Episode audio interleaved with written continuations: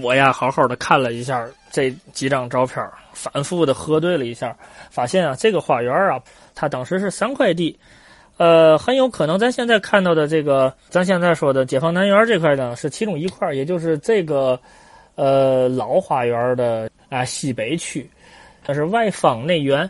你现在再去解放南园还是这样，外方里边有一个圆圈哎，圆圈当时的老照片当中是吧？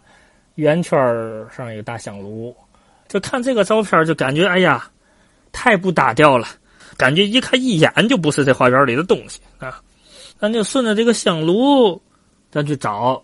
哎，我呢找到一个啊，三二年呢，《大公报》有这么一个系列的文章，叫《社会鳞爪：天津的公园啊。这个系列报道一个系列写的都是天津的公园啊。第六篇写的是特一区花园，哎，特别第一区就是德租界收回以后的区域管理机构吧。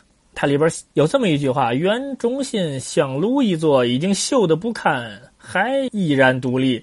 一面写着献宝顶，一面写着大佛寺。这香炉多着没的我就不知道了。问问咱老先生们有没有见过的特意去花园啊？当时叫这个这香炉是是是那么回事？这个。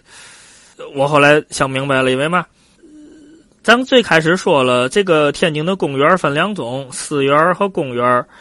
这个德国花园最开始是北洋大学院内的给学校学生用的花园，不公开吧？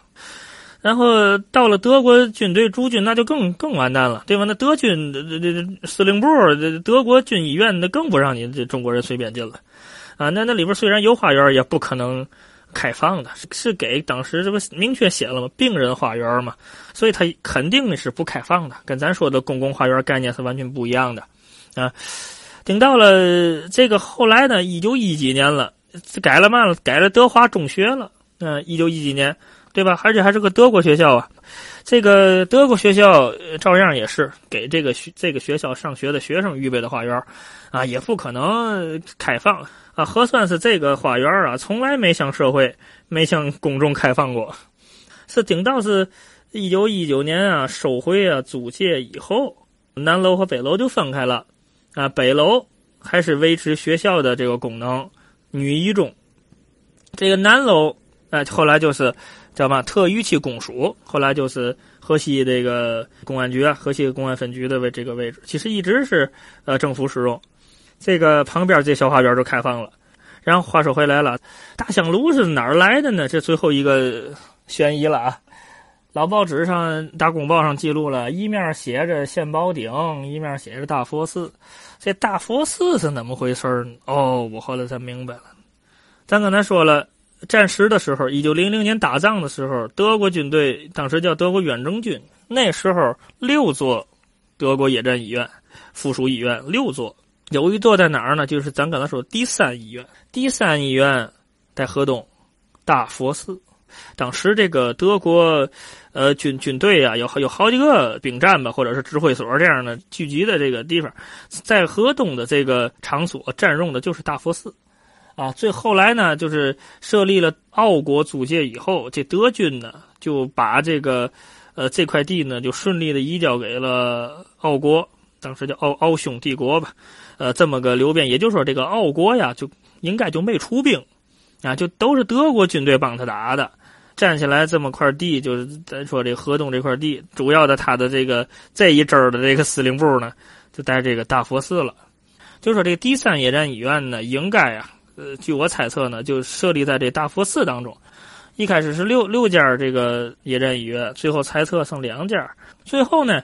第二家也也猜测了，所以呢，你这这这德国兵呢，咱咱咱猜的啊，都回那个北洋大学那个位置了，都都都去那儿了，因为德租界已经开始建设了啊，都都去那儿吧。这个以后就移交给奥国人了啊，以后就奥国租界了，咱德国人不管了。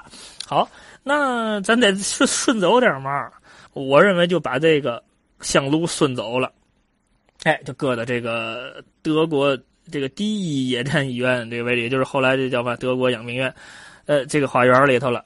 中间有个圆圈，很有可能啊，这圆圈和这个放这个香炉啊，都是这个德国人啊重新在这个北洋大学呃学校的花园里边重新规划、重新弄的具体文字资料确实是没有，咱只是看图说话，包括一些其他的旁证啊，咱猜的。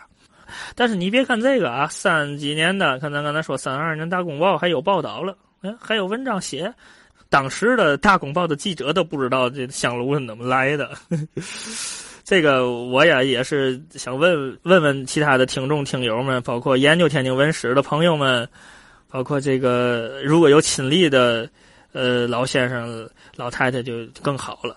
有没有人当年三四十年代的时候去过这个特一区花园，见过这个大佛寺的香炉啊？如果有的话，那就印证了我说的这个前后的这个大概脉络吧，应该就是这么回事了啊。这德国花园。和北洋大学的故事，咱就是连蒙带虎，连连连踩带连皮带讲嘛，反正算是说下来了，肯定有很很多的错误的地方，因为这个吧是资料支撑不是很多，就完全是猜测性质的东西。但是呢，我觉着已经比过去人的。呃，研究呢肯定是稍微补充了一点儿，推进了一步。因为很多人都认为这个德国花园跟英国花园一样，是德国工部局规划设计，甚至于从一八九几年就开始建设的，这肯定是不对的啊！这个花园就算是一八九一年开始建设，也是北洋大学的花园啊，也不是你德国花园啊，所以这个叫德国花园的这个名字都都很成问题。你想，呃，德国人来以后是德国病院花园。德国医院撤了以后是德华中学花园，他这德国花园这名字很有可能都不成立。这个呀，咱留作一个疑问吧。将来如果能探讨清楚这个问题，那应该是对于咱来说这个谜吧就解开了。包括那个大香炉的事儿，也也挺好，挺好玩，挺有意思。哎啊，三四十年代这大香炉还在那个小花园里了啊。呃，特一区花园哈，紧邻着女一中，可能是哈。那么或许这个年代啊，或许会有老人家对陈硕所说的这些呃景观啊，包括老楼啊、医院呐、香炉啊等等等等啊，还有印象。那么如果您有记忆啊，那可以从另一个角度来锁定陈硕所介绍的这一系列流变的过程啊。